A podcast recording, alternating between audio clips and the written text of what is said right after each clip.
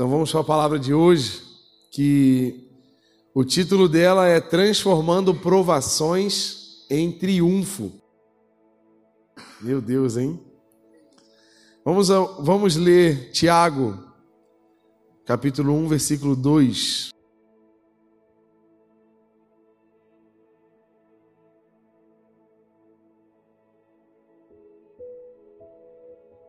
Deus ele é especialista em criar mas outra especialização dele é transformar. E se somos filhos de Deus, trazemos de casa, né, a genética de criar e transformar. Nós temos nós somos dotados desses dons né, aqui na terra da criatividade e da transformação. E hoje nós vamos aprender a transformar essa lutinha aí da tua vida. E quem está vivendo alguma alguma lutinha aí? Tem alguém aí não? Oh meu Deus! É um campo de batalha aqui, gente? É luta ou é guerra? Aí, ó. Vamos ler então. Meus irmãos, considerem motivo de grande alegria o fato de passarem por diversas provações, pois vocês sabem que a prova de sua fé produz perseverança. E a perseverança deve ter ação completa a fim de que vocês sejam maduros e íntegros, sem lhes faltar coisa alguma. Está alegre com a tua luta? Não. Se não estava, agora é hora de se alegrar. Tiago está aqui animando o povo a se alegrar em meio às lutas. Nós vamos correr aqui para entender tudo que estava acontecendo. Né? Tinha um desafio da igreja na época, que era exatamente o motivo pelo qual Tiago estava escrevendo essa carta, que o desafio da igreja da época era viver o que eles criam. Porque aqui era após Jesus ter morrido, ressuscitado, descido o Espírito Santo, a igreja já tinha vivido a perseguição. Então a igreja, querendo ou não, já estava consolidada, apesar da perseguição, apesar das dificuldades, já existia um povo, já existia é, uma, uma igreja vivendo, buscando, evangelizando, só que eles estavam vivendo um período onde, que, onde eles precisavam consolidar a vida em Deus. Eles acreditavam em Jesus como Salvador, eles evangelizavam, mas a vida deles estava se tornando separada da teologia. Existia um costume, iam à igreja, viviam, faziam, serviam, porém não viviam o que pregavam, talvez. Era exatamente, a vida estava se divorciando da teologia, se, se eu posso dizer desse, dessa forma. Então a igreja estava instruída, só que ela estava precisando crescer. E uma igreja que não vive a palavra, não vive o que está escrito na palavra, ela não consegue crescer. Ela pode até se manter, pode até sobreviver. Mas igreja na terra, gente, não é para sobreviver. Igreja é para destruir as portas do inferno. A igreja na terra é para mudar a realidade do mundo. Não é para só ter um lugar para frequentar, para assistir. Não é só um, uma instituição que ajuda os que precisam. Não. A igreja é um pedaço do céu na terra. E se é um pedaço do céu da terra, ela tem que carregar a presença de Deus. Se é um pedaço do céu na terra, ela tem que carregar com ela a cultura do reino de Deus. Tem que viver a palavra de Deus. Então, era o que estava acontecendo nessa igreja na época. Por isso que Tiago escreveu essa carta. Foi um dos maiores motivos, e principalmente do primeiro capítulo. Hoje eu vou falar só do primeiro capítulo, no máximo até a metade. Não vai dar para passar, porque tem bastante coisa. Eu anotei aqui três degraus do crescimento de uma igreja, que está totalmente falado no capítulo 1 de Tiago. A primeira coisa, se você como igreja, você, eu sou uma igreja, eu sou a igreja do Senhor. Você é a igreja, não é a instituição. Nós estamos falando de nós como igreja. Então, de três degraus, o primeiro degrau para eu como igreja crescer na, na, em Deus é ouvir. Abre lá Tiago 1 e 19. Hoje vamos ler aqui bastante versículos do, do livro de Tiago, principalmente no primeiro capítulo. Tiago 1,19 diz assim: Meus amados irmãos, tenham isso em mente, sejam todos prontos para ouvir, tardios para falar, tardio para ficar irado, pois a ira do homem não produz a justiça de Deus. Também a Bíblia vai dizer que a fé vem pelo ouvir, e ouvir é a palavra de Deus. Só vem pelo ouvir e ouvir a coisa certa.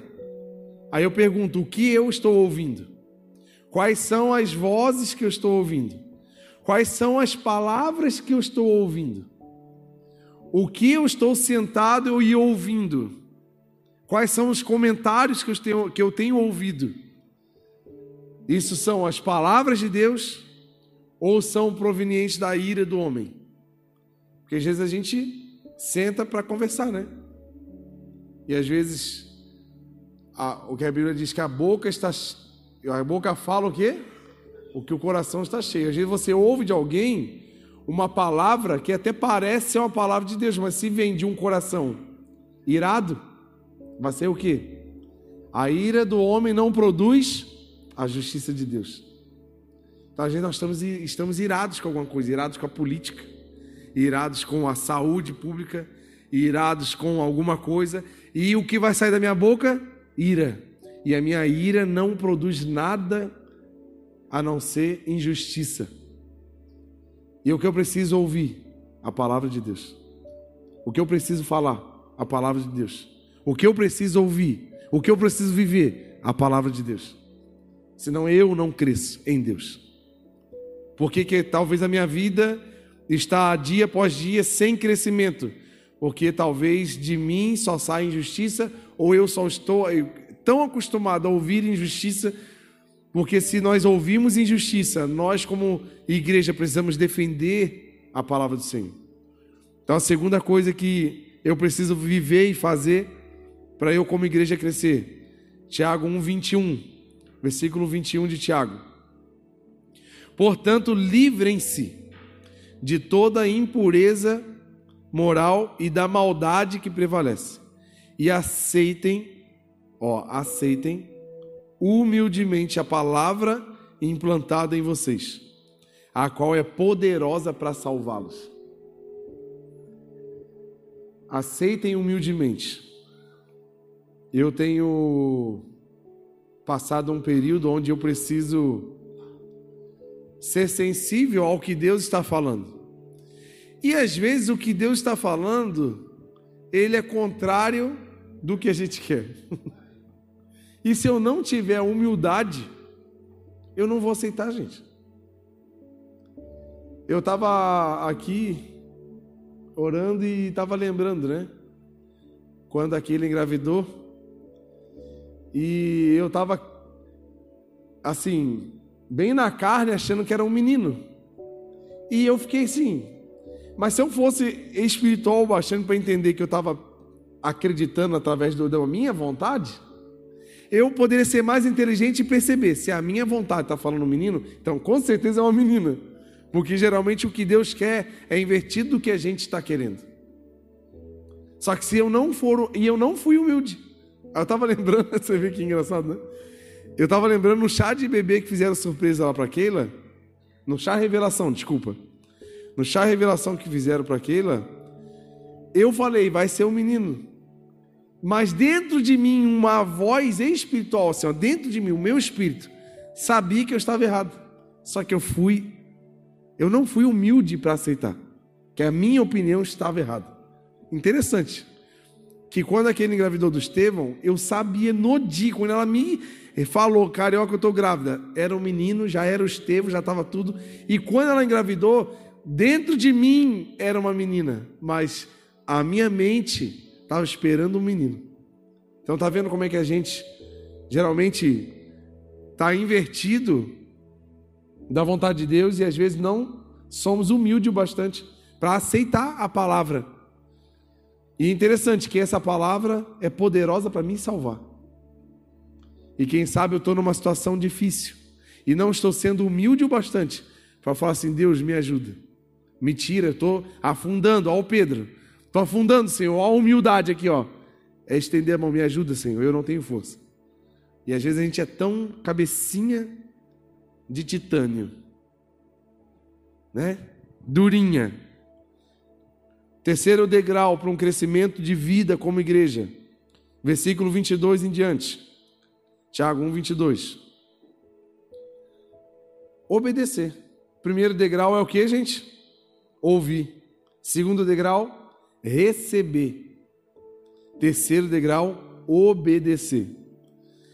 22 diz assim: sejam praticantes. O que é ser praticante, gente? É obedecer, né? Sejam praticantes da palavra, não apenas ouvintes. Tem muitas, muitos de nós estamos assim, ó, ouvindo, amém. Enganando-se a si mesmo. Aquele que ouve a palavra, mas não a põe em prática, é semelhante a um homem que olha sua face num espelho e, depois de olhar para si mesmo, sai e logo esquece da sua aparência.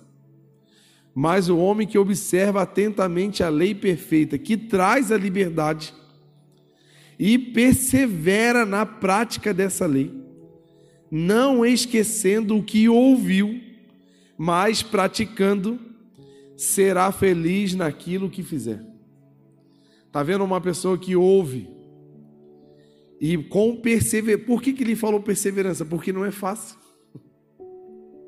Porque vai ter dia que eu vou, ter, vou querer desviar. Vai ter dia que eu vou querer pensar do meu jeito, vai ter dia que eu vou eu vou fazer o meu planinho perfeito e dar na mão de Deus. Essa é a nossa tendência, a nossa tendência é sempre fazer isso. Só que Tiago está falando assim, ó, ei, persevera na obediência. Enquanto você não recebeu uma segunda ordem de Deus, mantenha a primeira. Eu tenho esse costume na minha vida, gente, principalmente na questão de liderança de igreja. Eu sempre vivi assim, ó, se Deus me chamou, eu vou até o fim, até morrer naquilo, a não ser que Deus mude o caminho no, no meio disso. Se Ele me chamar, se Ele me mandar sair, se Ele forçar a minha, a minha mudança, eu estou entendendo que é Ele que está me direcionando, mas enquanto Ele não botar a mão, eu continuo fazendo todo dia a mesma coisa até que Ele venha. Deus mandou eu e você, homens, cuidarmos das nossas esposas. Então cuide dele, dela. Até o dia que ela está meio rebeldezinha. Até o dia que tu tem que orar para expulsar uns negocinhos dela. Sai, rebeldia. Mas Deus não falou para você maltratar e falar alto e, e acabar com tudo e, e, ameaçar ela de que vai acabar com tudo e vai sair. Enquanto não vir uma ordem que não vai vir, nós temos que manter todos os dias, amar as nossas esposas como Cristo amou a igreja. Está vendo como é que eu falo de casamento? Os casais começam a se abraçar, começam a renovar os votos, né? Coisa boa, né? Coisa boa, né? Mas é isso. Quando a gente lembra dos mandamentos, a gente reforça a obediência. Porque a gente ouve, aceita com humildade e obedece. Ouve, recebe e obedece. Então Deus deu uma ordem, então precisamos seguir em frente até que ele venha. Então aqui eu anotei alguns motivos de por que, que Tiago escreveu a carta. A igreja estava passando por grandes provações em todas as áreas. Estavam sendo tentados a pecar, até por causa dos locais onde elas estavam. O Império Romano ali tinha muita questão é, de vários níveis de pecado que, que aconteciam, idolatria. Então, os membros da igreja estavam sendo tentados. Alguns crentes estavam sendo humilhados e roubados pela classe rica, principalmente pelo, pela extorsão dos soldados do império, pela religião. Então, o pobre, o pouco que tinha, ainda era levado ainda. Alguns membros estavam em busca de glamour e posição na liderança da igreja. Não conseguiam viver o que pregavam. Outros crentes estavam vivendo entregue ao pecado. Essa era a realidade da igreja aqui na época de Tiago. Alguns crentes não controlavam sua própria língua. Meu Deus, bota uma coleira nessa língua aí em nome de Jesus. Outros estavam se afastando de Deus e havia pessoas vivendo em guerras. Tinha treta entre os próprios membros da igreja, estavam se acabando uns com os outros. E Tiago escreveu essa carta justamente com a preocupação da transformação das vidas através do evangelho. Então ele escreveu uma carta dando a, a carta de Tiago, ela é comparado com o Provérbios do Novo Testamento. Se você lê os capítulos de Tiago, são conselhos, é só conselho. Pá, pá, pá, só conselho. Parece muito o meio que um Provérbios do Novo Testamento. Então eu anotei aqui algumas transformações que esse primeiro capítulo traz.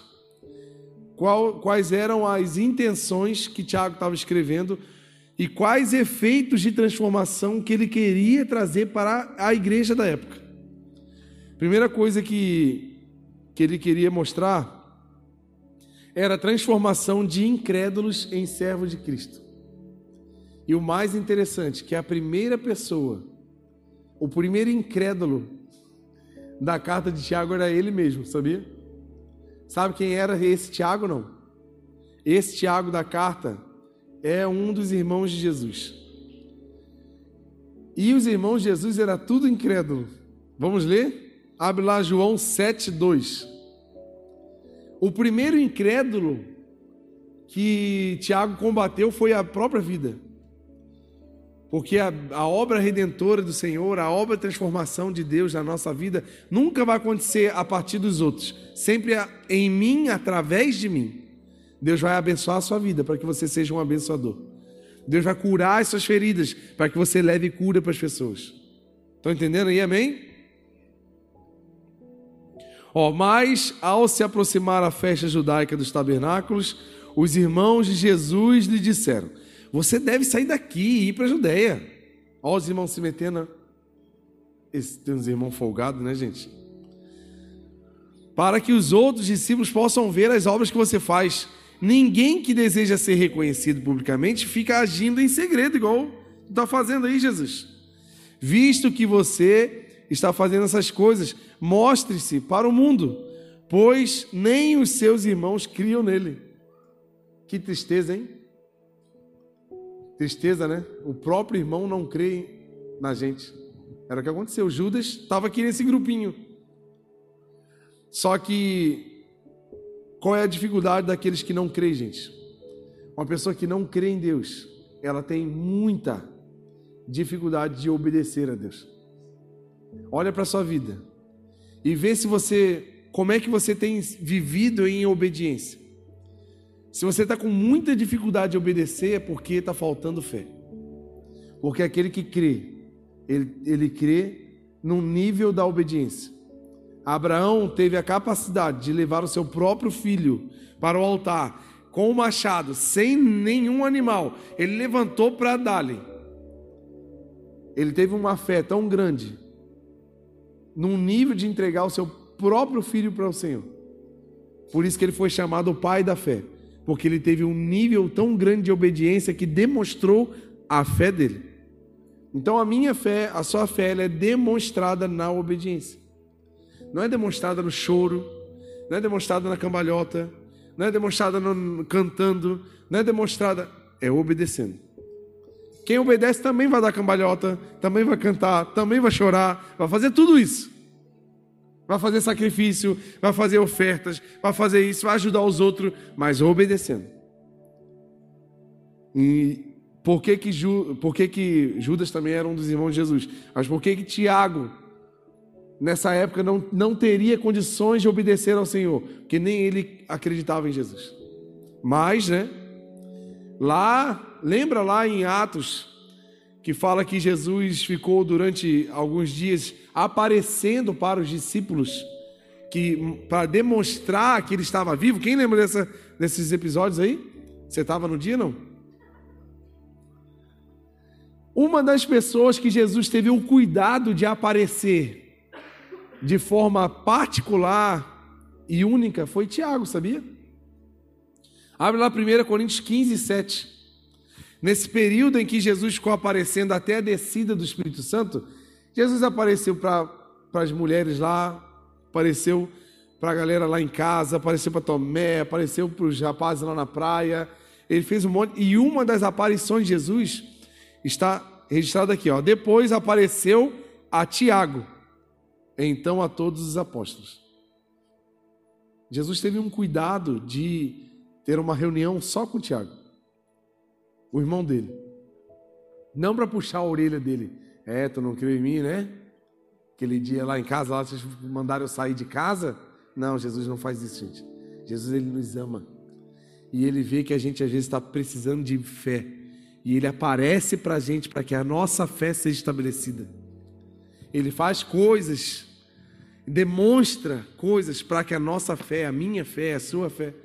Então, quem sabe dentro da sua vida aí, no seu testemunho de vida, precisa ser exposto, porque tem pessoas no nosso meio que precisa ser estabelecida a sua fé. E nada como um bom testemunho, né, gente? Nada como uma boa história vendo Deus assim. Sexta-feira a gente veio orar aqui com o pessoal, teve o Street Church, depois fomos lá orar. E eu pedi a Deus, eu estava ali orando, o pessoal estava cantando, a gente orou um pouco. E eu pedi a Deus assim: Deus, fiz um pedido muito específico. Marca esses próximos dias que estamos vivendo com milagres. Eu pedi, pedi a Deus isso. Marca, Deus, esses próximos dias aí, ó. Os próximos daqui para frente, com a sua presença infalível, se é algo que seja impossível de não ser percebida a sua presença. Eu pedi isso. E continuei. Como é que é o seu nome mesmo? Desculpa. O Léo. Do nada ele falou assim: ó, posso falar um negócio? Eu falei, rapaz, ele é quietinho assim, para ele falar, é que alguma coisa aconteceu, né? Falou assim: Eu estava aqui com muita dor na minha garganta, entrei aqui com muita dor, muito incomodado. E eu fui curado agora, eu estou zerado. Eu estou bem, meu Deus, olha aqui. Eu falei: Glória a Deus. É Deus mostrando a sua presença, gente. E ontem, né, estamos juntos aí, diz que sobrou nada. Ficou só os cacos. Tiveram que trabalhar a noite inteira para reconstruir a igreja. O Frank aqui ficou a noite inteira, o Frank, o Fábio, pessoal ficou tudo reconstruindo a igreja, porque a presença de Deus, ela marca a nossa vida. Sabe que para isso a gente tem que acreditar, gente. Eu pedi para Deus, eu não pedi para o vento. Eu não falei, eu não falei ao vento assim, ah, se, se Deus que. Não, Deus, marca, gente. Marca esses dias. Marca, traz algo diferenciado para esses próximos dias, para que a nossa fé seja estabelecida em Ti. E está acontecendo, gente. Você acredita nisso ou não? E Tiago, após esse encontro com Jesus, ele viveu uma evolução. Ele evoluiu em Deus. De incrédulo, lembra do irmãozinho incrédulo lá? De incrédulo a crente, começou a crer. De crente se tornou um dos líderes da igreja. Tiago era um dos principais líderes da igreja primitiva. De líder, a gente pensa naquela curva ascendente de poder e glória e glamour diante das pessoas. De líder, ó, incrédulo, crente, líder, servo. De todas as patentes de Tiago, ele se apresenta como servo de Cristo. Vamos ler o Tiago 1 e 1, bota ali o primeiro versículo. Sabe aquela pessoa que tem moral com alguém? Imagina um famoso aqui. Ontem eu estava vendo uma série, Gavião Arqueiro. E tem uma menina que faz amizade com ele, começa a fazer umas missões com ele e tal. E ela é muito desobedientezinha, assim, muito, muito perdidinha.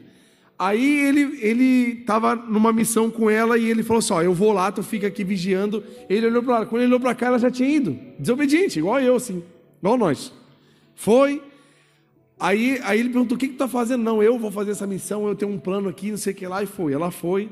Aí ela entrou num, num elevador com um senhorzinho, segurando a bolsa dele. Aí ela assim, gente, o que, que é nós, né? Ali é a humanidade expressada. Ela assim, ó, oi, é, eu posso te contar um negócio? Eu sou amiga do Gavião Arqueiro. Olha só. E eu tô com ele aqui na minha escuta. Aí o cara assim, meu, nada a ver, ele pegou, deixa eu embora, assim, saiu meio assustado. Ó, porque a gente tem aquela tendência de criar aquela moralzinha, porque eu sou amigo, eu sou Ah, é, o cara foi lá em casa. Ah, ele é meu amigo, eu sou amigo do Neymar, sou amigo de não sei quem. Olha quem é servo. Como ele se apresenta.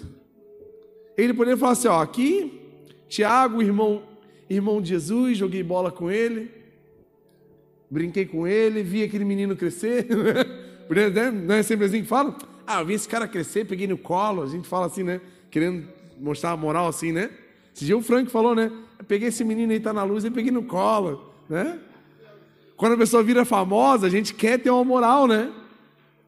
Ó, incrédulo, crente, líder, servo. Olha como é que ele se apresenta. Tiago, servo de Deus e do Senhor Jesus Cristo. Meu irmão, mas é o meu Senhor. Crescemos juntos. Ele me deu altas caneladas no futebol lá na rua. Ganhou algumas bolinhas de gude minha, cortou algumas pipas minha. Mas ele é o meu Senhor. Tá vendo que é uma crescente? Jesus falou isso. O maior é o menor. O maior é o que mais serve. Tiago teve essas aulas. Tiago ouviu, Tiago recebeu e Tiago obedeceu. Por isso que ele se tornou grande. Estão entendendo, amém?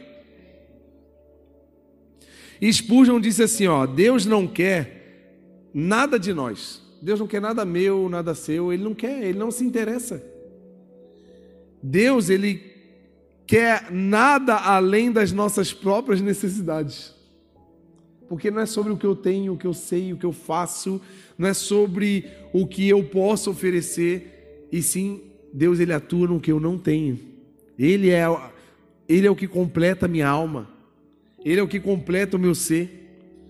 Então assim, ó, Tiago, servo, o servo, ele no grego ele é a palavra doulos, que é escravo, servo. E traz uma sequência de três ações. Anota aí, essa aqui é para anotar para a prova. Três pilares de um servo: obediência, humildade e lealdade. A obediência é a tarefa. Sabe qual é a nossa tarefa, gente?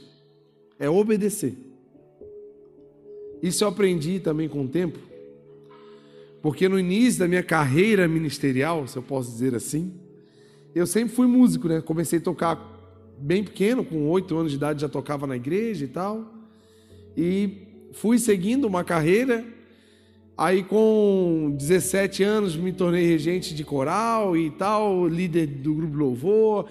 Então eu achava que a minha vida seria a música em si, na igreja. Aí fui me formando na área secular, fui trabalhando e, e foi passando a vida. E eu achei que dentro de mim eu era só o, só o regente, só o irmão da igreja. Eu era só o irmão da igreja. E eu pensei que sempre eu ia ficar na música. E amém, eu estava muito feliz com isso. Era o que eu sempre quis. Na verdade, eu nunca nem quis ser líder de grupo louvor, nunca nem quis ser regente. Eu só queria ser um baterista. Mas Deus me mostrou que Ele não me, não me fez baterista, Ele me fez servo. E o servo, ele não escolhe o que faz. Estão entendendo? Quem dera se eu pudesse escolher o que fazer numa igreja. Eu estava eu, eu tava virado num peixe, dentro daquele aquário ali. Ninguém, eu ia dormir ali dentro, eu ia ficar ali, ninguém ia me tirar. Porque é o que eu quero. Só que servo não faz o que quer. Servo obedece. E o primeiro pilar a primeira coisa que mantém a minha vida em Deus de pé é obedecer. Então, ah, eu tenho experiência, aí, outra experiência que eu fui criando com adolescentes. Por muitos anos fui líder de adolescentes, de jovens, e eu achei que minha vida ia ficar nisso. E amém, cara, eu estava muito contente, muito feliz. Só que o servo, ele só obedece, ele não escolhe. Ele não escolhe. Quem dera se eu pudesse escolher. Deus, se eu pudesse escolher o que fazer na sua casa, eu estava, estaria muito longe dos seus propósitos. Tá vendo como é que é perigoso? A gente escolher? Tá vendo como é mortal a gente escolher o que quer fazer e não perguntar para o Senhor o que Ele quer fazer? Porque eu posso muito bem tocar bem um instrumento. Eu posso ser um bom baterista. Mas será que aquilo é o que Deus quer que eu faça? Vai ser uma boa música executada, mas não vai ter nada de Deus. Está entendendo o perigo, gente? Está entendendo o perigo não? Nós somos como uma pessoa ligada, viva somente por aparelhos. Esses aparelhos são os propósitos de Deus. Se a gente sair dos propósitos de Deus, é a mesma coisa que você te, escolher tirar os aparelhos e tentar viver com a sua própria vida. Não vai sobreviver. Vai até fazer o que quer, mas não tem nada a ver com o que Deus quer. Então, em nome de Jesus, Igreja do Senhor, aceite o seu chamado e obedeça às ordens que Deus dá para a sua vida. Pergunte a Deus onde o Senhor quer me encaixar. Ah, hoje é para trabalhar com adolescente. Amém. Mas ano que vem Deus vai me botar lá na terceira idade. Amém. Eu sou servo. Eu obedeço. Não é por causa da minha experiência. Não, Deus, eu tenho experiência de 20 anos cuidando de adolescente. Eu tenho que executar tudo aquilo que eu aprendi. Agora vou botar um curso online, arrasta para cima. Como fazer um ministério de adolescente crescer. E com um curso você vai fazer. Não! O que, que Deus quer que você faça? É para ficar lá na mesinha de luz só fazendo assim, ó. Tem, tem. Faz assim, ó. Sabe por quê? Você vai estar glorificando ao Senhor só com aquele botãozinho. Qual é a minha função? Só abrir a porta e fechar. Parece só, mas é com Deus. Você quer estar fazendo alguma coisa sem Deus? Tem, tem coragem? Eu não tenho mais, já tive. já tive muita coragem. Não tenha essa coragem em nome de Jesus. Se é para você cuidar de uma pessoa, cuide de uma pessoa.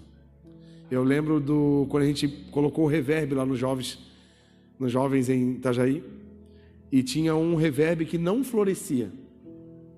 Só duas pessoas, e às vezes eles faltavam ainda. Que tristeza, né? Muitas vezes eles faltavam. E o líder era o Tiago, que hoje é o líder dos teens lá da sede. E às vezes ainda, o pessoal faltava. E aí ele vinha, e eu ia, só para ficar com ele, assim, sabe? Aí o reverb era eu e ele. E se você ver, eram duas pessoas que foram se conectando em Deus através desse trabalho que o Tiago fez. Hoje, um deles casou, trabalha no Ministério Kids, servo, abençoador, ajuda a igreja, top demais. E o outro está caminhando com Jesus. Mas por quê? Houve um que entendeu que a porção para ele era duas pessoas. E às vezes a gente se frustra porque a gente quer multidões, né? A gente quer ver crescimento em número, porque a gente está olhando com os olhos carnais. Mas a gente botar as lentes espirituais e enxergar o trabalho que nós estamos fazendo dentro das pessoas, aquilo gera milhões de efeitos. Só que a gente é carnal, né, gente? A gente quer ver efeito aqui, ó, na matéria. Mas o reino de Deus não é feito de matéria, gente. O reino de Deus é eterno. Então acredite. Não, é, não existe trabalho pequeno, trabalho grande, trabalho. Ah, não. Existe o que Deus quer. Você quer o que Deus quer, gente? Eu quero, em nome de Jesus. Então, o primeiro pilar de um servo. Você é servo? Nosso primeiro pilar é obediência. Qual é a nossa tarefa como servo? Obedecer. Não é tocar violão, não é trabalhar na mesa, não é ser cooperador, não é fazer café, não é ligar a câmera, desligar a câmera, é obedecer. Talvez hoje tu está na câmera, amanhã tu vai estar tá em outra coisa. Mas está obedecendo? É isso que o servo faz. Segunda coisa, humildade. A humildade é a posição. É sermos humildes. Lembra que a gente leu? Aceite humildemente. Porque o servo, ele atende o chamado com humildade, não com soberba. Porque o soberbo ele não é obediente. O soberbo ele escolhe o que ele quer. Eu não quero, eu acho que não é o tempo. Ah, não estou afim. Ah, não gostei. Esse é o cara que não tem humildade. Mas o humilde, ele acha uma honra tirar, um, encher o copo e botar aqui. É uma honra para ele. Ele acha uma honra levar uma caneta para uma pessoa é uma honra. Meu Deus, que honra você me pedir um negócio. A pessoa, a Carol pede para você assim: você podia pegar um cabo ali para mim? Meu Deus, que honra! É uma loteria. A, a líder do Alho pediu para mim. Meu Deus, para mim é uma, uma honra. Esse é humilde. Ah, sabe quem é o desumilde? Ah, vai pegar você, você está aí, cara. Ah, eu estou ocupado, ou eu não estou afim. Ah, eu acho que você, você não tem autoridade para mandar ou pegar alguma coisa. O servo não, não vive assim. E a terceira coisa, terceiro pilar, lealdade. A lealdade, gente, é o que Deus espera de nós. Ele olha para a gente. A lealdade está ligada à expectativa que os céus têm sobre a minha e a sua vida. Porque nós somos aqui no, na terra um plano de Deus em execução. E os céus têm expectativa, sabe por quê? A Bíblia diz que quando um pecador se arrepende e se entrega, o que, que acontece no céu, gente? O que, que acontece? Vamos ser causadores de festa no céu, gente. A pessoa assim, os anjos tudo cansados. Meu Deus, não aguento mais essas festas. A Carol não para de pregar lá embaixo. Já pensou? Acaba uma festa, tem que começar outra. 24 horas de festa. Porque o Frank não para de pregar lá embaixo na terra. Para, Frank, para que a gente está cansado de festa aqui. Tem que fazer turno, três turnos de festa. Não estou aguentando mais. Por quê? Lealdade. A lealdade, ela expressa, sabe o que? Deus, eu estou indo todos os dias. É aquele lance da ordem, né? Enquanto não tiver uma segunda ordem, eu estou seguindo, independente de quem está na minha frente, independente da situação, independente. Deus mandou eu parar, se não mandou, eu estou todo quebrado, vou me arrastando, mas eu vou, Deus, lealdade. Porque Ele deu para nós um plano, gente. Ele deu para a gente uma oportunidade de tocar nas pessoas nas quais Ele entregou o sangue. E nós aqui, por falta de lealdade, às vezes trabalhamos de forma relaxada, de forma soberba, escolhendo o que quer. Mas Deus nos chama para ter lealdade. A lealdade, ela aparece, ela é prima da fidelidade. Deus é, que, é o que, gente? Deus não é fiel. De onde viemos, a fidelidade é coluna principal. E essas três coisas estabelecem um relacionamento. Tu quer ter um relacionamento top com Deus? Tu quer ser aquele assim, ó, que pá, tá direto com Deus, vive, tá? Esses três degraus: obediência, humildade e lealdade. Então, para a gente entender, primeira transformação que Tiago está falando nesse capítulo é essa: transformar-nos em crentes, servos, como ele se tornou. Sairmos da incredulidade a incredulidade, ela não é só para aqueles que não conhecem o Senhor. A incredulidade piorou, é para aqueles que conhecem e não creem. Que o que não conhece, ele vai crer em que se ele não conhece? O Romanos fala: como, ó, todo aquele que clamar o nome do Senhor será salvo. Como clamarão se não o conhecem? A incredulidade está para nós aqui, gente. Misericórdia, Senhor. Então, a primeira transformação para a minha vida e para a sua vida é nos tirar da incredulidade e nos colocar na posição de servos. E a posição de servo é expressada quando servimos os outros. Quer servir a Deus? Sirva aqueles a quem Ele ama. Porque não existe uma igreja sem ninguém. Você servir só Deus. Se você quiser servir só Deus, tu tem que ir para uma igreja que só tenha você. Porque daí não vai ter ninguém para você servir. É só você e Deus. Eu estou te servindo, ó. Estou aqui, vou botar uma aguinha para o Senhor aqui, botar um negocinho aqui. Só eu não, eu não gosto de servir ninguém, eu só gosto de servir o Senhor. Arruma essa igreja aí, estou para procurar. Tu conhece, Bruno? Uma igreja assim não? Não existe, né?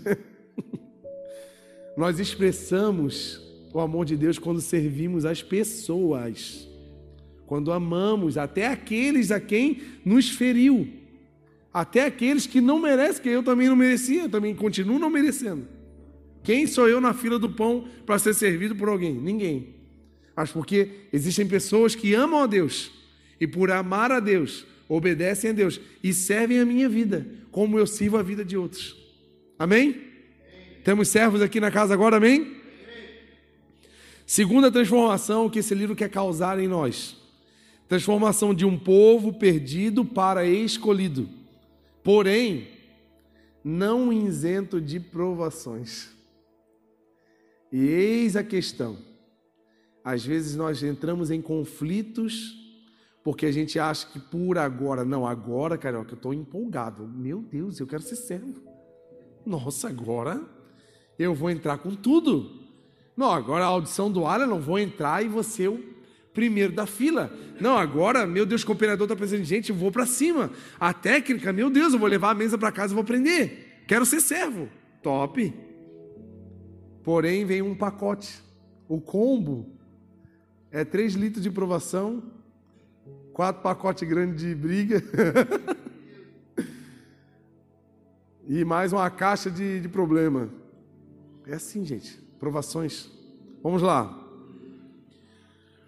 Ele escreve, né, no primeiro versículo lá, ó, Tiago, servo de Deus e do Senhor Jesus Cristo, as doze tribos dispersas entre as nações. Porque ele está falando pós-perseguição de igreja, onde a galera dispersou, saiu, fugiu, teve que ir embora. Ou, e também aqueles que no Pentecoste visitavam Jerusalém naquela época e receberam o batismo com o Espírito Santo, receberam ali a palavra do Evangelho e voltaram para suas terras. Então essa carta era meio que universal assim para a galera toda. E ele estava falando para os crentes que eram cristãos, mas eram perseguidos, eram cidadãos dos céus, mas não tinham casa fixa na terra. Interessante, né? Se você perceber o povo de Deus, cara, nós vamos pisar no que é mais valioso na terra. Nós vamos pisar no ouro, gente. O que a gente pisa e vai sujar o pé. Na hora que tu entrar na minha casa lá, do, lá no céu, eu vou assim, tira o sapato aí que vai encher de ouro a minha casa. Vai sujar a minha sala aqui com esse ouro aí no teu pé. Vai ser assim, gente. Olha. Olha o que espera por nós. Bate o pé aí para bater o ouro aí do seu sapato. Está tudo sujo de ouro. Meu Deus. Já pensou? Que glória. Só que aqui na terra, o povo dispersa. Não tem nem casa própria, paga aluguel. Olha aí, olha que, que como, é, como é defasada, essa, como é diferente a discrepância entre a realidade da terra para os cristãos para a realidade na qual nós acreditamos que vamos viver. Não é muito, não é muito distante, gente? Sim ou não? Vamos lá, vou piorar um pouquinho. Filhos do dono de todas as riquezas, mas passando necessidade por vários motivos. Interessante, né? Não era para a gente passar necessidade, né? Não era para a gente estar tá com um monte de lâmpada queimada aqui, né? Era para ter tudo. Gente, a gente está servindo, a gente está fazendo tudo. Era para estar tá tudo certo. E por quê? Vamos lá. Servir, o povo serve ao Deus Todo-Poderoso, mas eram oprimidos por perseguições e doenças. Meu Deus, não era nem para a gente ficar doente. Era para a gente ser um povo clean, né? Todo mundo bonitinho, magrinho, fitness. Mas não. Só que interessante é que servir a Deus não é sinônimo de ser poupados de problemas, mas poupados nos problemas. Apesar dessas provações que vocês têm passado, que eu tenho passado, apesar dos momentos difíceis nos quais estamos vivendo, nós não pereceremos porque Ele está cuidando de nós. Está entendendo a diferença? Mesma coisa dos jovens na fornalha. Queimou ou não queimou? Sim ou não? Queimou ou não queimou? Nem cheiro de queimado na roupa. Povo no deserto. As sandálias gastaram nos pés ou não? Ficaram com fome ou não? O deserto está aí, mas a graça também está. O problema está aí, mas o cuidado também está. Nós estamos caminhando para um, um lugar onde Ele preparou. Só que a realidade, porque, gente, nós não somos cidadãos da terra. É por isso que há uma discrepância. Porque o nosso lar não é aqui. Nós não estamos trabalhando para viver eternamente ricos, maravilhosos, purpurinados na terra. Nós estamos vivendo, trabalhando para que mais pessoas possam conhecer o Senhor e que eles vão conosco para a terra onde Ele preparou. Onde é a nossa origem. O céu, gente, não é destino, nós não estamos indo para o céu. O céu é nossa origem. Nós voltaremos à nossa origem. Então, por isso que aqui vai ser sempre difícil. Pode perguntar a pessoa com mais recursos da vida. Pergunta para ela não tem problema. Então o nosso problema não é só porque a gente está com um problema focado. A terra é problemática. porque aqui não é o nosso lar. Não é nem bom que a gente se acostume aqui. Não é nem bom que a gente acha, nossa, que legal, estou gostando aqui, ó. Meu Deus, eu vou. Por isso que tem gente que está tá tentando ser congelado tentando arrumar uns negócios aí para ficar, para viver assim cada vez mais. A ciência busca isso, verdade ou mentira? Por quê? Pessoas presas a isso aqui, porque não entenderam que elas estão indo para um lugar onde é muito melhor, onde as lágrimas serão enxugadas, onde não haverá choro, não haverá doença, não haverá nenhum tipo de problema. Por elas não conhecerem esse destino, esse, esse lugar. Elas estão achando que aqui é o lugar, então nós precisamos ficar aqui, precisamos fazer tudo para não morrer mais. Não existe. A igreja até é perseguida, mas ela não para de crescer. Interessante, né, gente? Quanto mais perseguição, mais crescimento. Se não fosse assim, nós não estaríamos hoje aqui glorificando o Senhor. Por quê? A igreja começou lá, perseguida lá. Olha quantos anos se passaram. E quanto mais a gente olha, mais igrejas são abertas, mais pessoas louvam o Senhor. Por quê? Deus cuida em meio à guerra. Deus não vai nos livrar. Fazer um bairro de crente, onde ninguém dá calote, meu Deus. Geralmente são os crentes que estão mais arrebentados. Onde ninguém fala mal de ninguém. Quando que isso acontece? Um bairro de crente, onde ninguém tem inveja de ninguém, onde ninguém critica ninguém. Existe isso? Não existe. Nós continuamos sendo seres humanos pecadores. É porque a gente tem que entender que nós somos um povo escolhido para ir para o lugar onde Ele preparou.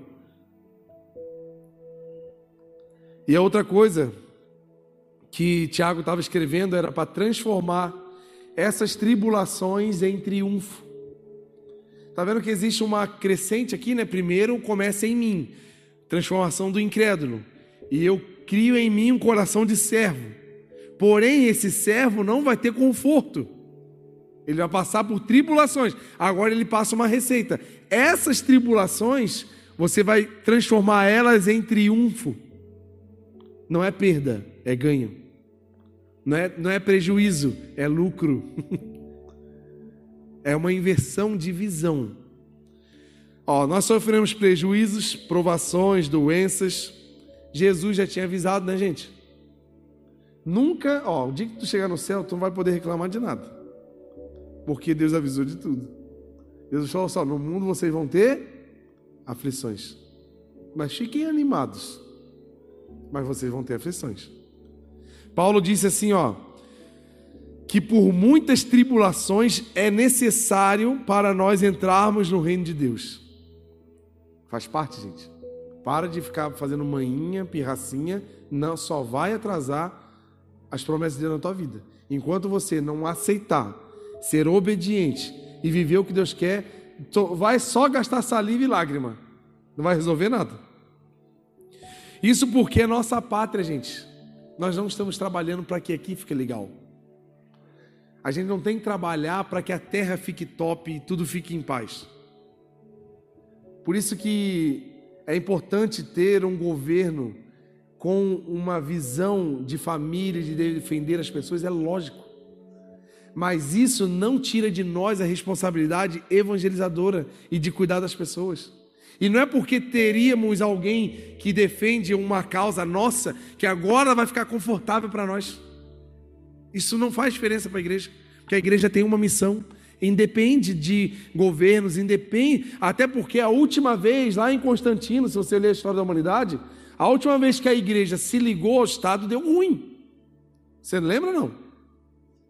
Era das trevas, depois apareceu, deu tudo errado. A igreja não precisa de governo, a igreja precisa de Deus. Estão entendendo? Estão entendendo, amém? É lógico que é ajuda, é lógico, mas eu e você precisamos atentar para a nossa missão. Então, as provações, eu anotei quatro procedências aqui das provações da minha vida e da sua vida. Pergunta de novo, está passando por alguma aprovação aí, não? Alguma vez? Está tudo ok? Meu Deus, Jesus veio, eu não vi assim, nós já estamos no céu? Quem está passando por algum, alguma aprovaçãozinha? Por, por menorzinha que ela seja. Oh, Jesus. Ó, provação ela procede da nossa humanidade. Primeira coisa, nós somos seres humanos, nós somos matéria ainda. Nós ainda estamos utilizando de um corpo material. Então nós estamos sujeitos a doenças, a acidentes, a bater o dedinho na, na quina da mesa e dar uns glória, né? Sai rodopiando assim depois dessa batidinha. a gente está sujeito a, a, a desapontamentos, a tristezas, a decepções amorosas de relacionamento ou de qualquer nível, porque nós somos seres humanos. Então nós temos que aceitar essa humanidade que nós temos e parar de ficar no canto da depressão, porque não, eu não deveria estar doente, eu não poderia estar doente, porque eu sirvo ao Senhor. Ah, eu faço isso, então o meu corpo deveria ser um corpo fechado, de não acontecer nada. Primeiro, tu se alimenta bem?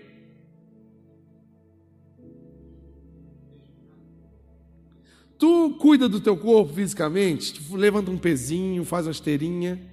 Ô oh, Jesus, a espada está cortando bonito assim, ó, cortando no meio. Tu vai dormir, tu dorme bem, dorme cedo, acorda cedo, tu respira o ar de manhã cedinho, tu tem assim, tu faz a tua parte para você não ter doença. Está entendendo? Aí a gente fica culpando Deus, Deus, o Senhor não está me vendo. Ai, Deus fala assim: tu está se vendo? Dá uma olhada no espelho aí. Tá vendo como é que várias, ó, metade dos seus problemas, dos problemas está nesse. Metade dele já está nisso. Eu estou usando o Merkendo agora aqui. Você vê? Como é que é o problema? Você ri da minha cara, né? São problemas da, da nossa humanidade. Porque nós não nos cuida. Então, faz 10 anos que já deveria ter feito a cirurgia. Estou enrolando, enrolando, enrolando. Agora eu tenho uma boa desculpa. Minha esposa está grávida, tenho que cuidar da, da neném e tal. Estou assim, né? Mas eu vou ter que ir para a faca já. Ainda bem que nós temos uma médica em nosso meio, né, cara? Sempre tem que ter assim, ó, um amigo médico, um amigo advogado, um amigo mecânico, um amigo, né? para nessas horas, tu olha assim, tem misericórdia de mim. Não é fácil, gente? É importante. Estão entendendo, gente? Que a primeira procedência, olha para a tua vida. Perceba se talvez esses dias difíceis que você está vivendo não é por causa de escolhas. Olha para a tua juventude, como é que tu vivia? de madrugada em madrugada, zoeira. É lógico que agora vai refletir, refletir, né? Zoeira, festa, endoidando tudo, chapando, caneco cheio. Aí é lógico, vai, passa dos 30 em diante. Eu tô com 35, gente, misericórdia. É uma curva descendente assim, ó. Acabou aquela as células novinhas. Aquele, a curva de renovo era muito maior do que a de, de morte, né? Então a, as células vinham muito mais novas do que as que morriam. Agora inverteu, agora morre muito mais do que misericórdia. Principalmente como reflexo das minhas escolhas. Então metade dos seus problemas, filho de Deus, é por causa das suas escolhas e das minhas escolhas. Segunda procedência, esse aqui bate de novo em nós. Algumas provações da nossa vida procedem do pecado criamos problemas, escolhemos o que não deveríamos. Tiago vai falar lá no capítulo 3. A gente não refreia a nossa língua, não domina. Ó, Tiago fala né, que nós somos capazes de dominar grandes animais, adestrar, animais enormes e não temos a capacidade de dominar uma língua, que é um, um membro pequeno do nosso corpo. Um. Nós temos dois ouvidos, dois olhos, duas mãos, dois pés. A gente eu domino muito melhor a minha mão do que a minha própria língua. Então, o pecado, a gente se alimenta mal, a gente causa problemas. E eles, esses problemas da nossa vida são causados e aparecem por causa do pecado. Tem gente que fala assim: por que, se Deus existe, por que então que tem aquelas favelas, as pessoas que, que, que sofrem tanto, que moram assim? É, é por causa, gente, da, do mau governo. Isso é pecado, gente. Corrupção. Por que, que tem hospitais aí que não dão conta das doenças? Corrupção, pecado. É o pecado, gente. É o pecado que gera problemas sociais. Por que, que eu atendo tanta gente aí, ó, em escola, crianças com adolescentes com tantos problemas emocionais? Pecado dos pais. Alguém abusou essas crianças? Alguém fez mal para essas crianças? Aí é lógico que elas vão ter problemas. Aí hoje estão revoltados. Tratam mal os pais, estão cheios de problemas. Aí os pais falam que eles são desobedientes. Mas eu, eu gosto muito de fazer essa pergunta para os pais: Como você criou o seu filho? Eu sempre pergunto isso. Como foi tua criação? Aí, aí eles vêm assim, aqueles papo mole. É, é, foi meio difícil. Não resolve nada. Aí agora o problema é o filho, né? Vou me acalmar. Tomar uma aguinha, que eu estou ficando nervoso. Dia 15 vocês vão ver. Terceira procedência das lutas. O, as lutas procedem também da nossa vida cristã. O diabo e o mundo, gente, não quer nós caminhando com Jesus. O diabo e o mundo não quer eu e você aqui nos esforçando, buscando ao Senhor, intercedendo pela nossa família, servindo ao Senhor, servindo as pessoas, ajudando, criando uma possibilidade. Você acha que o inferno fica contente de um lugar onde serve mais de 600 pessoas por mês? Onde devolve uma dignidade que o inferno tirou? Onde pessoas que talvez foram enganadas pelo diabo por propostas que até pareciam ser legais e foram, se jogaram no pecado. Depois o diabo, o diabo é um coitado que ele não tem nada, ele só engana, ele só empresta coisa, ele não tem nada para dar. O diabo só empresta e logo ele tira. Pode ver, olha para a tua vida, talvez algum momento que você viveu, de algum pecado que você cometeu, você foi levado pelas propostas do pecado e você percebeu que depois daquele pecado não tinha mais nada. Por quê? O diabo não tem nada, nem casa ele tem, é um coitado. Só que por causa da nossa vida cristã, por causa do seu posicionamento, Quantas pessoas me procuram e falam assim, Carioca, depois que eu me posicionei, depois que eu aceitei Jesus, depois que eu me batizei, parece que a minha vida ficou mais difícil. Eu falei, prazer, eu também estou nessa aí. Obrigado por entrar no meu clube. Porque o inferno quer tentar mostrar para a gente que é difícil. Ele vai tentar fazer de tudo para nos convencer de desistirmos. Mas lembra que eu falei? Qual é a primeira ordem? Caminhe, marche em direção ao propósito. Deus vai nos honrar no final disso. Quantas pessoas estão desistindo por causa da pressão do inferno? Quer dar um tapa na cara do diabo? Oferta, com alegria. Quer dar um tapa, só, mas esses dias eu dei um tapa nele, mas eu escutei, eu cheguei a escutar o estralo. Sabe aquele de chapa assim que dá na orelha? Nós fomos na escola. E eu fui comprar o chocolate no mercadinho do lado da escola. E eu quebrado igual arroz de terceira. A igreja também não tinha muito recurso. Eu pensei, eu não vou tirar o que não tem da igreja. Mas eu também não tenho. Mas vamos lá. Fiz a, separei a cestinha, perguntei para o moço do caixa, moça, eu poderia pedir um desconto aqui para só para a gente ter um descontinho, que isso aqui é tudo doação, eu estou aqui na escola fazendo um projeto aqui para o pessoal. Ela, ah, tem que falar com Aí fui lá. Fui lá no, sei lá se era o dono, gerente, alguma coisa. Aí fui lá, aí o cara tava, nem olhou direito para minha cara. Eu falei assim: ó, oh, tem um desconto, tu poderia me dar um desconto? Eu estou num projeto social aqui da escola e tal. Ele é, é, o problema tem muita gente que não paga. Eu falei, o que, que, que, eu tenho a ver com teus problemas? Ele quis me dar uma desculpa, tinha muita gente devendo ele e ele não podia. Eu falei, não, não, tá bom, beleza. Aí eu falei, ah, diabo, tu tá aqui, né? Vou dar uma na tua cabeça que tu vai ver. Peguei, eu paguei com, com o que eu não tinha. Ofertei. Falei, ó, oh, Deus, eu não, eu vou dar o que eu não tenho, só para o diabo ver que eu tenho fé em ti, porque eu vou dar aqui, abençoar os seus filhos que não te conhecem, eles vão te conhecer, vão ser abençoados e eu vou estar aqui abençoando. Toma diabo na cabeça. Acabou. Me deu uma paz aquilo. Me deu um negócio, uma coragem. Eu fui para a escola como? Igual um leão, mano. Ah, por quê? O diabo, o diabo quis me entristecer ali. Porque eu fiquei triste. Falei, pô, cara. E era assim, era pouca coisa, mano. Não era muito. Eu não comprei nem para nós, né? Nem para equipe. nós tudo sem comer lá de jejum, com fome. Não deu nem para sobremesa, cara. Comprei certinho para molecada. Mas porque o diabo ele quer fazer isso, ele quer te tirar a coragem. Sabe, quem oferta não é só porque está sobrando, não, gente. Tem que ter coragem. Coragem para enfrentar, que o inimigo não quer que a igreja vença. Que uma das coisas que faz uma igreja avançar é a área financeira. E o que, que o diabo faz na gente? Segura. Bota cobra no nosso bolso, escorpião. Bota vírus no celular na hora de abrir o Pix. Misericórdia. Acaba a bateria do celular, esquece a senha. O diabo é terrível. Vamos lá. Quarta coisa que faz que procedem as provações. As provações, elas visam glorificar o nome do Senhor, sabia disso? Você lembra de Lázaro? Lembra da luta que Marta e Maria passaram com o irmão doente?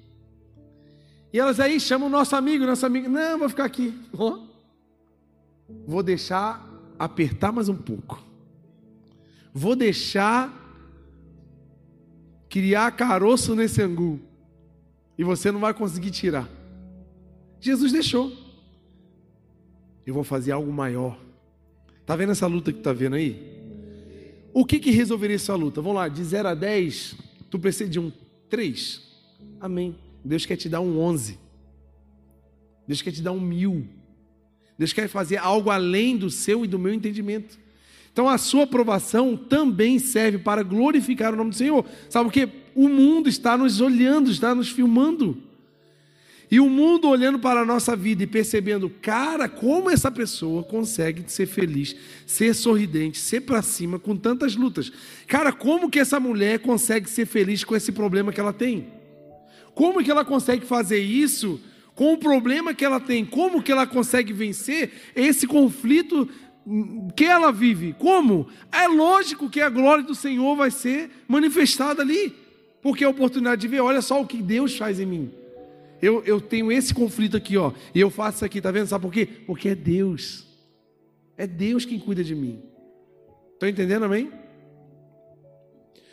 Outra coisa sobre as provações, elas são variadas. Ai, meu Deus. Quando pensa que acabou uma, começa outra diferente. Tu nunca imagina que tu ia passar por aí. Tu já passou por algo que tu nunca imaginou que tu ia passar? Já passou assim, ó? Mano, esse problema é novo, sabe assim? Cara, nunca imaginei que isso ia acontecer comigo. Vamos ler de novo, Tiago. Tiago 1 e 2. Bota lá, versículo 2. Tiago falou isso. Meus irmãos, considerem motivo de alegria o fato de passarem por não é só uma lutinha, gente. Pô, Jesus, é. Pegou pesado que a gente hoje, hein? Diversas. Essa palavra diversas, ela vem do, do grego piklos. Essa palavra em grego, ela expressa como se fosse assim algo multicolorido assim, sabe? algo diversificado. Essa palavra que Tiago usa é exatamente para isso. Vocês vão passar, se alegrem, porque vocês vão passar por coisas que vocês nem vão imaginar. Vocês vão ver cores que vocês nunca viram. Vocês vão ver tons de cor que vocês nunca viram. As provas é tipo cores. Tem um rosa clarinho, assim, aquela provinha pequenininha. Tem um rosa choque, assim, mas, meu Deus, que assusta a gente. Tem um cinza, meio aquela aquela de obscuridade, assim, que meu Deus, não vou passar por isso, vou morrer no meio dessa prova. As provações são essas, são de várias cores, são variadas. E é interessante, olha que interessante, cara. para cada provação, para cada cor, para cada tom de provação que eu e você passar, vai ter um tom de graça de Deus. Vamos ler 1 Pedro 4 e 10. Olha como a Bíblia ela é amarrada em si, ela deixa tudo feito perfeito. Olha o que, que ela fala assim, ó. Servir uns aos outros, cada um conforme o dom que recebeu. Como bons despenseiros da eu peguei outra versão aqui, uma versão antiga que você multiforme, né? Ó, múltiplas formas. Ó, administrando fielmente a graça de Deus em suas múltiplas formas. E numa versão mais antiga que eu peguei aqui, a multiforme graça de Deus. Quando, quando Pedro usou essa palavra multiforme, ele usou exatamente o mesmo termo que Tiago usou para diversas provações. Ele usou o pikilos. Então está vendo que para o mesmo número de provações que nós tivermos, vai ter um número ainda maior de graça do Senhor. Então, enquanto eu e você estamos vivendo uma aprovação, não fica aí jogado no chão triste. Pelo contrário, desfruta, porque no mesmo nível de aprovação vai ter um nível de graça, vai ter um nível de glória maior, aonde abunda o pecado e as coisas terríveis, vai superabundar, vai ser muito maior a graça do Senhor ali. Então eu prefiro, talvez um pouco triste, no meio da luta, mas ficar com expectativa do que Deus vai fazer no meio daquela luta, porque o nome dele vai ser glorificado na sua vida. Ele usa a mesma palavra. Outra coisa, estamos chegando no final. As provações são passageiras. Não existe, gente, luta para a vida inteira. Por mais comprida que seja essa sua luta aí. Mas ela vai passar. Talvez ela não passe aqui, mas ela vai passar quando tu encontrar com Jesus. Elas não serão eternas.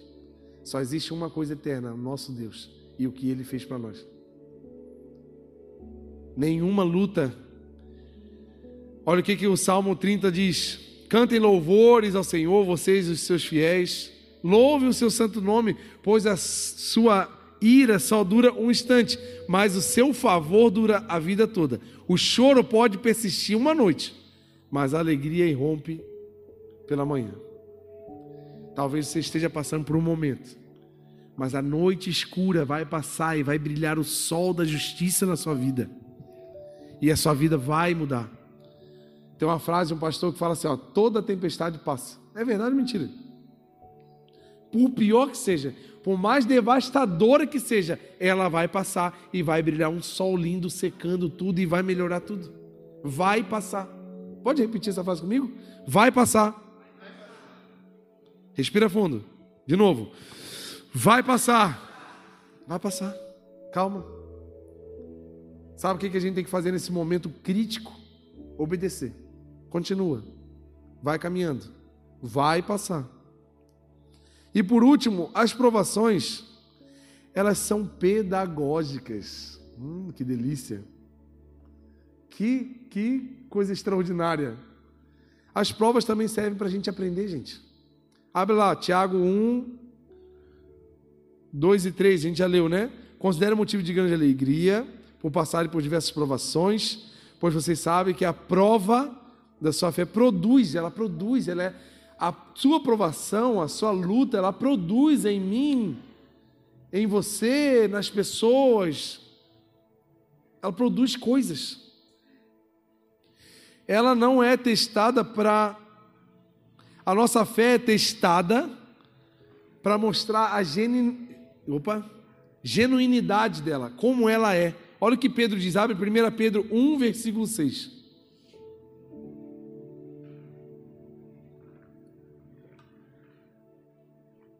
Olha o que Pedro diz. Portanto, alegrem-se, ó, de novo, hein? Cadê o sorrisão? Faz o sorrisão aí para eu ver. Cadê? Abre o sorriso. Cadê? Abre o sorriso aí, mano. Sorrisão. Aí, ó, isso aí, ó. Sorriso, cadê? Ó, o Douglas já dá risada, é disso aí, ó. Esse é o homem, só faz assim, ó. O máximo de expressão do homem é isso aqui, ó. Aí, ó, agora abre o sorrisão.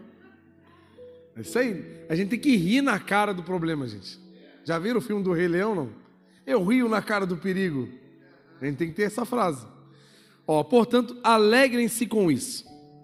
Ainda que, ai, ai, ai, tá doendo. por algum tempo vocês precisem suportar muitas provações. Elas mostrarão que sua fé é autêntica. Como o fogo que prova e purifica o ouro. Eu peguei outra versão, tá, gente? Só para vocês entenderem que essa versão fala exatamente o que eu estou falando. Assim a sua fé está sendo experimentada. E ela é muito mais preciosa do que o simples ouro. Gente, o ouro para o Senhor é simples, gente. Deus faz lajota com ouro. Deus faz paralelepípedo com ouro. Está vendo como é que é simples? A minha fé, essa fé é muito mais valiosa. E isso resultará em louvor, glória e honra o dia em que Cristo for revelado. Sabe o que está acontecendo? A sua prova, ela é um relógio. Que quando bater a hora marcada, Deus vai ser revelado na sua vida dentro dessa prova. É dentro da fornalha que aparece. Gente, para que que um quarto homem aparecer no meio da rua com os jovens? Que, que, que graça ia ter? Nenhuma. Nenhuma. O negócio é lá dentro. Os caras morreram na porta. Morreram na. A, a, aumentaram sete vezes mais a fornalha. Os caras foram na porta, morreram. E os caras lá de fora. Cara, quem é aquele cara que está junto com eles? É o quarto homem, está contigo. E isso vai resultar em louvor e glória e honra quando ele for revelado na nossa vida. É sobre isso, gente. Não tem graça se não tem fornalha. As provações da nossa fé trabalham por nós e não contra nós. É um melhoramento, gente. É uma evolução, é o que aconteceu com Tiago. Ele não era, ele não cria, ele era incrédulo. As provações tornaram ele crente, crendo em Deus. Se tornou um líder e se tornou um servo. Essa prova não vai te matar. Você acredita nisso ou não? Se não acreditar, eu estou aqui há quase uma hora tentando te convencer. Deus sempre vai trabalhar em nós em primeiro lugar e depois através de nós. Então, se as suas provas ainda estão trabalhando você, porque você é tão difícil, servo do Senhor, que tu precisa ser tão trabalhado, até que a obra através de você aconteça. Então, seja mais maleável, seja mais obediente, seja mais fácil de lidar, mais ensinável. Sabe por quê? Quem sabe essas lutas é só para a gente aprender logo. E a gente fica patinando. E a gente fica ali, ó, Deus quer usar a gente, a gente fica patinando, a mesma coisa, aí a vida não muda. Olha porque a gente não abre a cabeça. Aí não deixa Deus mostrar a novidade. Não deixa Deus abrir os nossos olhos. Aí a gente fica toda vida que é a mesma coisa. Mesma coisa, mesma coisa. Deus quer trabalhar em nós. Romanos 5 e 3 diz assim, ó. Não só isso, mas também nos gloriamos nas tribulações porque sabemos que a tribulação produz perseverança. A perseverança, um caráter aprovado, e o caráter aprovado é esperança. Sabe que às vezes a gente perde esperança no Senhor, porque o nosso caráter é reprovado diante de Deus. Olha aqui, e a esperança não nos decepciona, porque Deus derramou seu amor em nossos corações por meio do Espírito Santo que nos concedeu. Meu Deus. Meu Deus. Quem sabe a sua luta, a minha luta está sendo um, como uma lixa, como um marceneiro lixando as quinas, assim, ó, para parar de ser ríspido, para parar de machucar as pessoas, para parar de ferir, para parar de, para não ser pontudo, para tirar arestas. E essa provação ela dói, ela arde, ela, ela fere a gente mas é para criar em nós um caráter de Deus aprovado. Gente, nós somos aqui a representação de Deus. Como Deus está sendo representado por nós? Bem representado ou mal? Gente, é, é, é muito complicado. Imagina você ir no McDonald's, né? McDonald's é uma franquia mundial muito bem representada.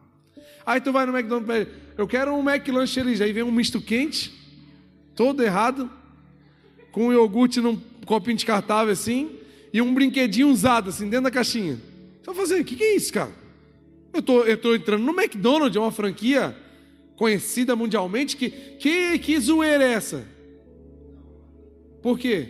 Eles estão representando o um nome, e eles precisam manter um padrão. Vamos lá. E as provações são pedagógicas para nos ensinar a ser pacientes. Por isso que fala muito de perseverança, fala muito de aqui que eu anotei aqui, ó, fala muito de caráter aprovado, esperança. Quem tem esperança é aquele que espera, aquele que sabe aguardar, que sabe esperar. E o que que acontece aqui? Sabe por que Deus ainda não fez aquilo tudo que prometeu para nós? Porque nós ainda estamos imaturos. Se você olhar para Moisés, Moisés, quando estava ainda assim, fora da visão, né? Matou um egípcio. Abraão engravidou a empregada. Olha pessoas imaturas. Carregavam uma promessa, mas fizeram tudo errado. Olha aí. Mas quem que eu notei aqui? Sansão não soube guardar o segredo. Ó, pessoas imaturas que não sabem esperar. Pedro quase matou um soldado arrancando a orelha dele. Ó, oh, calma, calma. Seja paciente.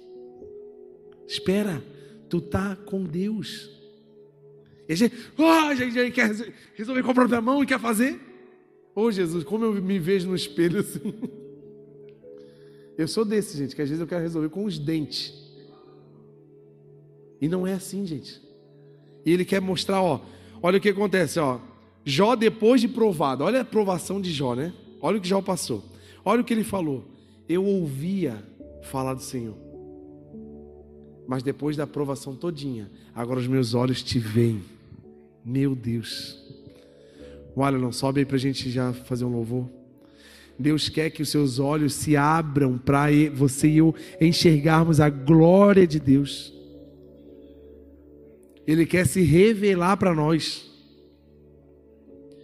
E Tiago conclui, nos encorajando a, a não entrarmos numa caverna, parar de murmurar, parar de reclamar, parar de ser negativo e, pelo contrário, ficar alegre com essas provações, porque elas estão nos conduzindo a um caráter aprovado diante de Deus, de nós alcançarmos uma maturidade aprovada e agradável ao Senhor, sem fé é impossível agradar a Deus e a fé é trabalhada nas provações.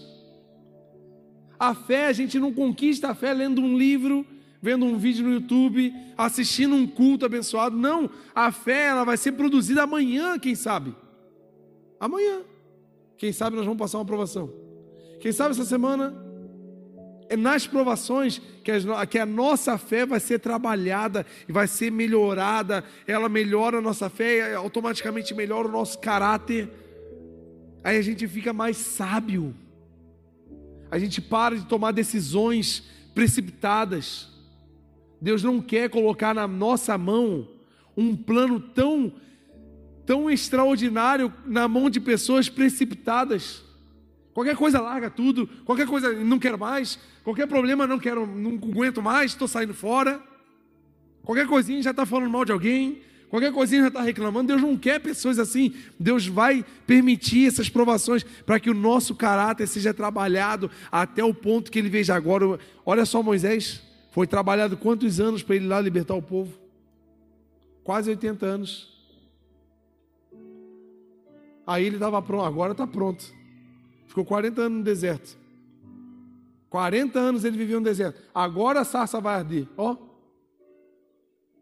Aí ele foi. Já tinha sua idade avançada. Aí ele foi. E ainda ficou mais 40 anos no deserto. Pensa no tempo de vida. Aceite, vamos ficar de pé em nome de Jesus.